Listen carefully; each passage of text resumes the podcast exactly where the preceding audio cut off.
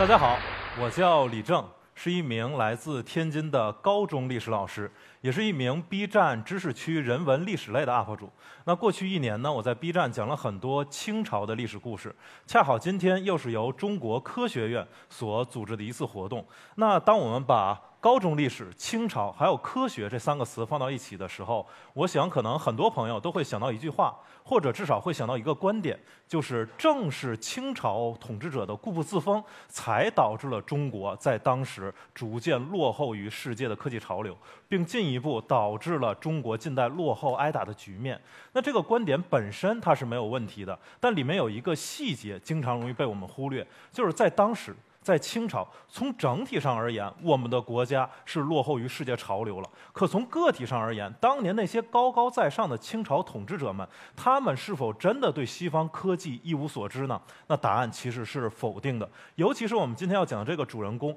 康熙皇帝，他本人。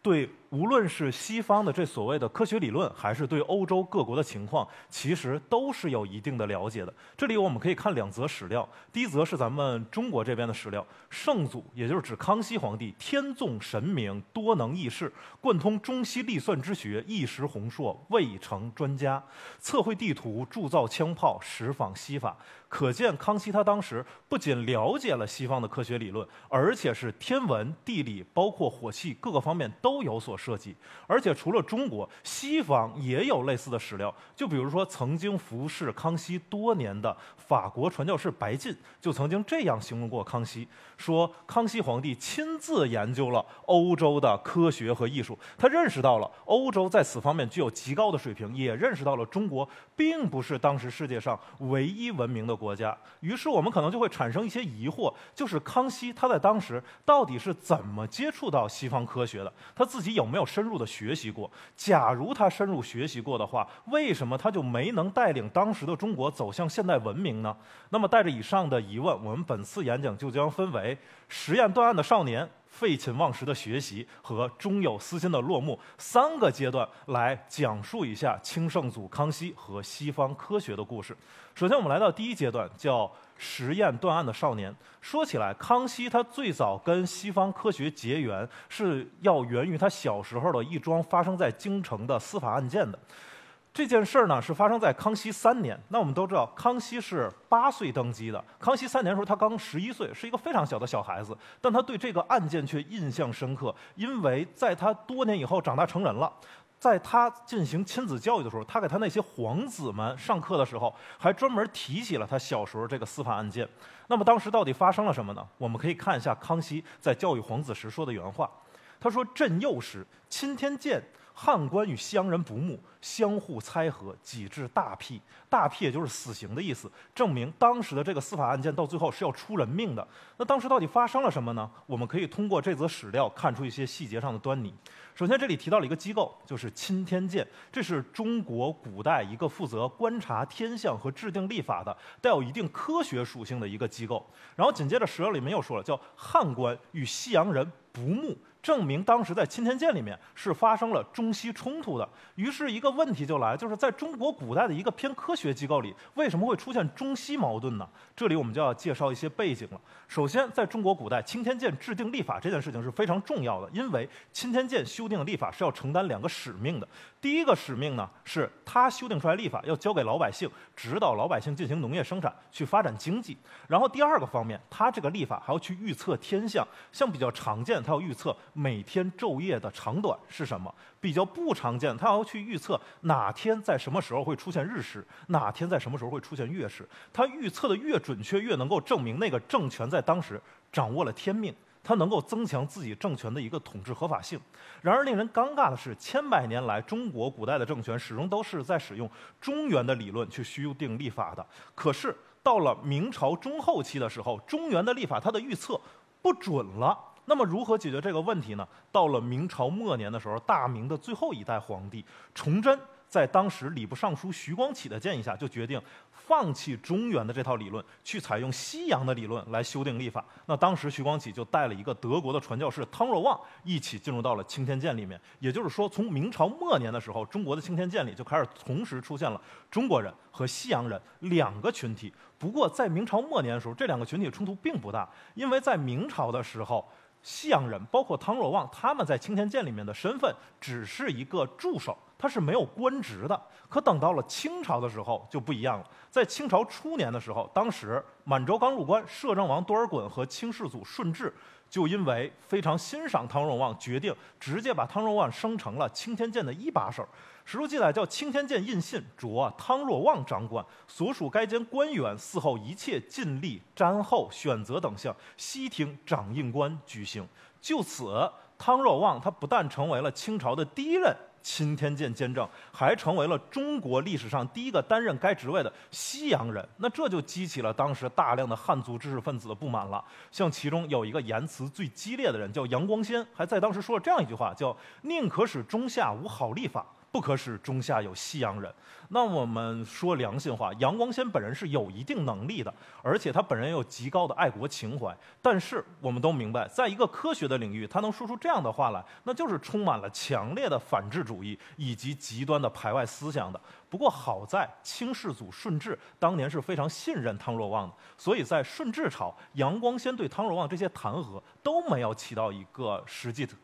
实际的效果，唐王是被保护的很好的。然而，等到顺治驾崩之后，整个政治形势就发生了改变了。史书记载叫圣祖即位，四辅臣执政，颇有光鲜。就等于康熙继位了，然后他没亲政，手里没权，真正执政的还是索尼、鳌拜、苏克萨哈和鄂必隆这些四大辅臣，而他们是比较欣赏杨光先的那个观点的。这里面是要一个点，就是他们当年对于顺治如此信任一个西洋人，也是颇有不满的。于是，在康熙三年，在下有杨光先弹劾，上有四辅臣撑腰的情况下。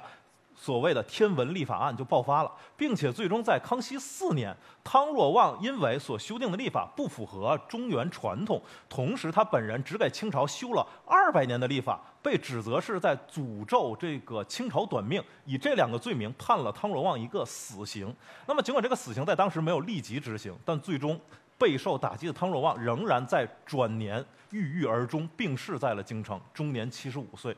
那随着汤若望的死，这个天文历法案结束了吗？没有结束。如果他要这么结束的话，小康熙不会对他印象这么深的。小康熙之所以对这个案件念念不忘，是因为他后来的结局很讽刺。因为就在汤若望病逝的同年，杨光先就任了新一任的钦天监监正，而在随后的两年当中，杨光先本人。依照中原理论所修订的历法，始终都是不准确的。那这个时候，康熙也好，满洲的其他高层也好，就开始意识到了一个问题，就是杨光先这个人不靠谱。就我身为一个领导，我任用一个下属，我一方面要考虑他的忠诚问题，另一方面我要考虑他是不是真的能帮我解决问题。而现在很明显，杨光先无法解决问题了。那这时候怎么办呢？就又要回去求助西洋人了。所以当时有一个记载叫“事实朝廷知”。光鲜学术不胜任，复用西洋人南怀仁治理立法。那这个南怀仁呢，就是之前冤死的汤若望的学生兼助手。不过这里还有一个细节很重要，就是这一年是发生在康熙七年，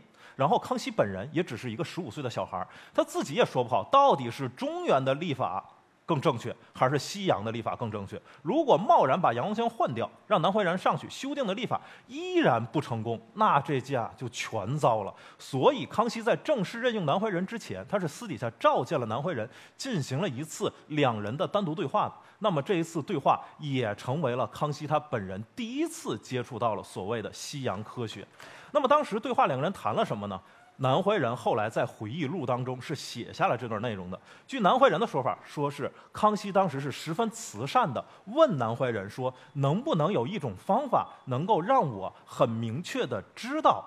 你们这两种历法谁是正确的？”然后南怀仁立刻就给出了一个方案，说：“皇帝陛下，您很英明。我们在测算这个天体规律的时候啊，最大天体是太阳，您可以找一根木棍儿。”放在地上，太阳照射它会发生阴影，然后不同的时间，这个阴影的长度不一样。您可以随便挑一个日期，随便挑一个时间点，然后把木棍放在那里，我就能给你预测出它的阴影的长度是什么。我预测的准，自然就代表着我掌握了天体运行的基本规律。那么我们说，南怀仁他所提出的这个叫什么日影计算术的方法，其实并不难。今天以高中的地理知识就能够解决，因为它本质上无非就是你知道一个木棍它所在的经纬度是什么，然后你通过日期呢推算出当时太阳直射点的经纬度是什么，然后算出一个太阳高度角。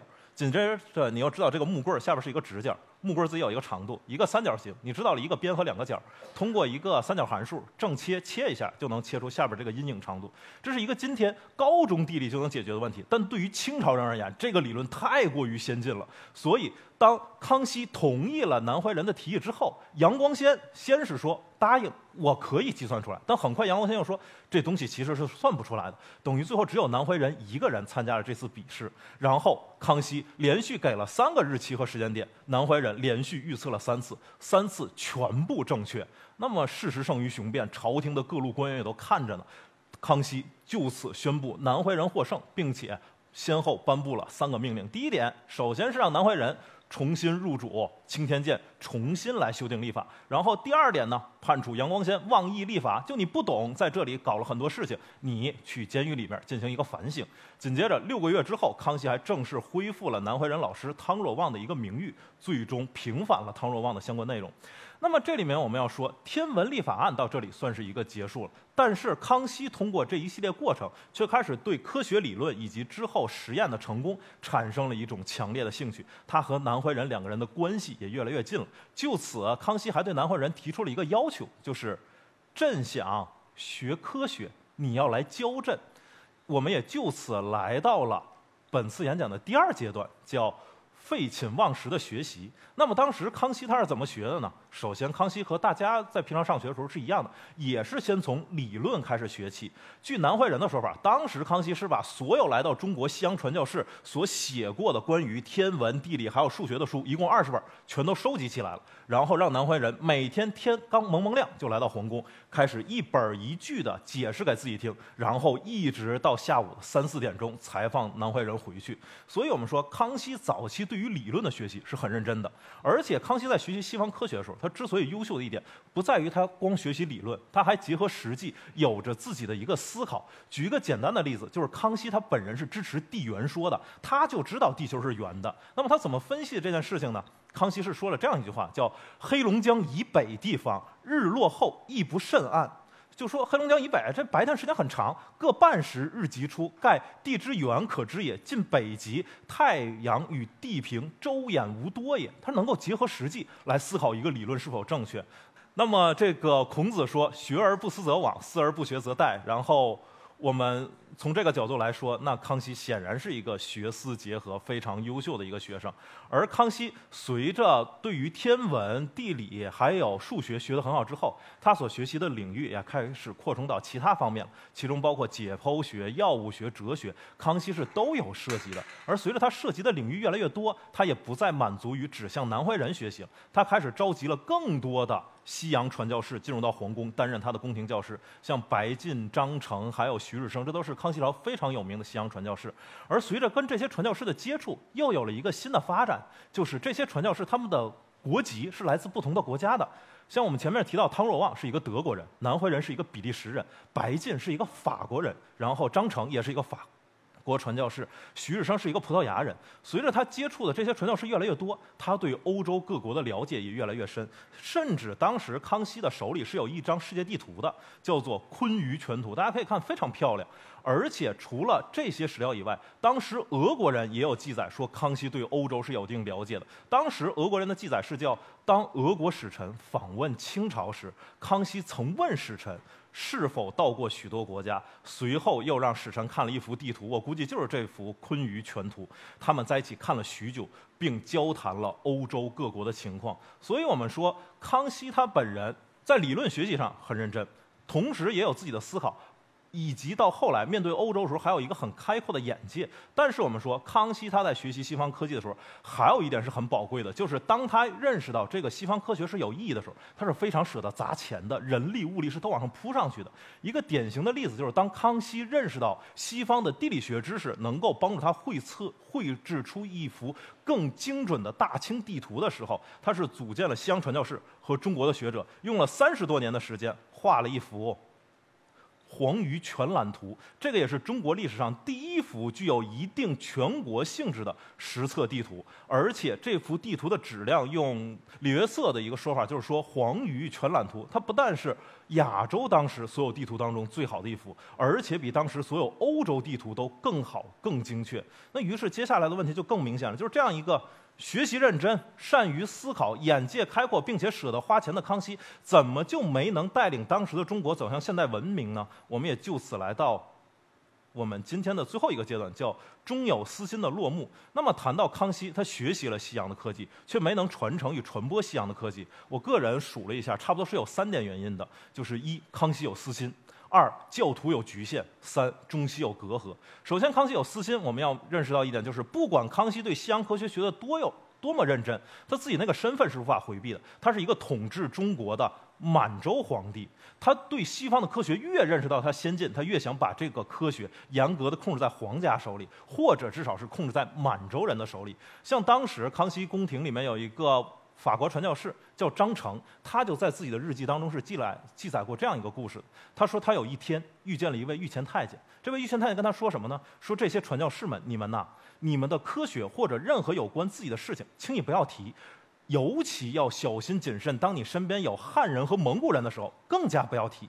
那么除此之外，除了太监说过话，据张成的说法，康熙也亲自嘱咐过他们，说我们这个帝国之内有三个民族。满人像朕一样爱敬你们，但是汉人和蒙古人是不能容你们的。总之，康熙在反复告诫这些传教士，不要在他们去过的任何衙门里面去直接翻译有关他们科学的东西，所有东西要回到家里面去进行一个翻译。所以这里面我们能够看出来，康熙对于西洋科学是采取了高度保密的。那么他这种保密的方式，必然就不利于这个科学的一个传承与传播的一个问题。而除此之外，康熙这种过分提防汉人和蒙古人之外，还有一个点就是。他太信任西洋人了，尤其是他太信任西洋的传教士了，由此导致一个更严重的问题，就是这些西洋传教士他们本身是有局限的，他们来到中国地目的是传教的，而不是用来教知识的。他们本身并不是科学家，他们并没有掌握当时欧洲最先进的科学理论。举一个最经典的例子，就是早在康熙二十六年的时候，一六八七年，英国著名的物理学家牛顿就发表了自然哲学的数学原理，而对此这些西方传教士。并没有把这套理论带到中国来。那么有可能是这些传教士不知道，也可能是他们藏着私心，没有告诉康熙。总之，康熙当时接触到了西方科技，但接触到的并不是最前沿的。而康熙当时对于西方传教士的过分信任，除了在知识上受到了一定局限之外，还导致了一个问题，就是他对这些传教士宽纵之后，他们在传教，中国的天主教徒变多了。随着中国天主教徒的增加，逐渐就发生了一件中西文化之间的冲突，也来到了我们刚才说的。之所以导致康熙没有把西方科学传播开，还有一个问题就是中西有隔阂。那当时发生了什么呢？我们要从康熙本人的态度讲起。康熙他本人早期对于这些西洋传教士的态度是很开放的，是允许他们进行一个自由传教的。一个经典的例子就是康熙三十一年的时候，一六九二年，康熙就允许了这些传教士在中国自由传教。很快，十年时间，到了康熙四十几年初的时候，中国的天主教徒就超过了一百万。紧接着就出现了一个问题，就是当时欧洲的教皇克雷芒十一世觉得，哇，中国居然有这么多天主教徒，那么我应该派个人指导一下，他们应该如何过一个正常天主教徒的生活。于是，在康熙四十四年。克雷芒十一世派了一个特使来到了中国，指导中国天主教徒的生活方式，提出了很多要求。其中有一项要求，严重的刺痛了当时每一个中国人的一个心灵。他说这样一句话，就是。在中国信天主教的教徒是不允许尊孔祭祖的，那这个就让康熙很愤怒了。因为在康熙的眼里看来，就是中国的老百姓可以信天主教，但是这些老百姓要记住一点，他的第一身份是大清的子民，你不可能说信了一个宗教之后你就要背弃祖宗了。之后，康熙就让这个特使带信给教皇克雷芒十一世，双方进行沟通，沟通了两年无果之后，康熙最终在康熙四十七年（一七零八年）下令禁教。天主教不允许在中国传播了。那么我们知道，此前西方科学和中国的核心联系就是这些传教士，而现在禁教令一发布之后，这个纽带就中断了，中西之间的文化交流也就此陷入到了低谷。而且更严重的问题就是，康熙他本人对于清朝皇帝而言威望太高了。自从他发布禁教令之后，清朝此后的历代皇帝全部都对西洋传教士产生了极高的提防和警惕。就此以后，清朝。在这个时候就逐渐落后于世界潮流了，交流就不多了，也就回到了我们一开始所提到那句话：清朝统治者开始变得固步自封了。那我们讲到这儿，可以发现，康熙他这一生面对西洋理论的时候，他的态度是非常明显的有一个起伏的。先从他小时候，因为汤若望案出现了一些波折，他本人本着一个开放的立场和实验的精神，给汤若望平反了。在他中年的时候，以一种勤学苦思的态度和眼界开阔的行为，助推了西洋科技在皇宫内部的一个发展，以及出现了所谓的撰写地图啊，然后修书啊一些相对不错的事情。但是晚年，康熙仍然受限于自己满洲统治者的这个身份，受到了民族的局限和阶级的局限，以及中西隔阂这种大的历史背景的影响。康熙他本人对待西洋科技的一个态度，也由早期的热衷。变成了晚期的保守，凝望夕阳的康熙，最终还是闭上了自己的双眼。那讲到这儿，我们康熙和西洋科技的故事差不多就可以告一段落了。那么最后我们讲到这里的时候，还是想提一点，就是我们纵览康熙的一生的时候，也希望。在座的观众和屏幕前的观众们，我们在面对先进的科学的时候，要多学习康熙之前的那种开放的立场、实验的精神，以及和他勤学苦思的这种学习态度，来让我们的国家在以后始终能够跟上世界的潮流，而不再落下，而不要去学康熙他晚年那种偏执、沉寂和保守，让我们的民族再次陷入到固步自封的局面下。科学点亮生活，我个人感觉十分荣幸，在这个充满了科学因素和气息的夜晚，能让我以一段历史故事参与其中。那我的演讲就到这里了，谢谢大家。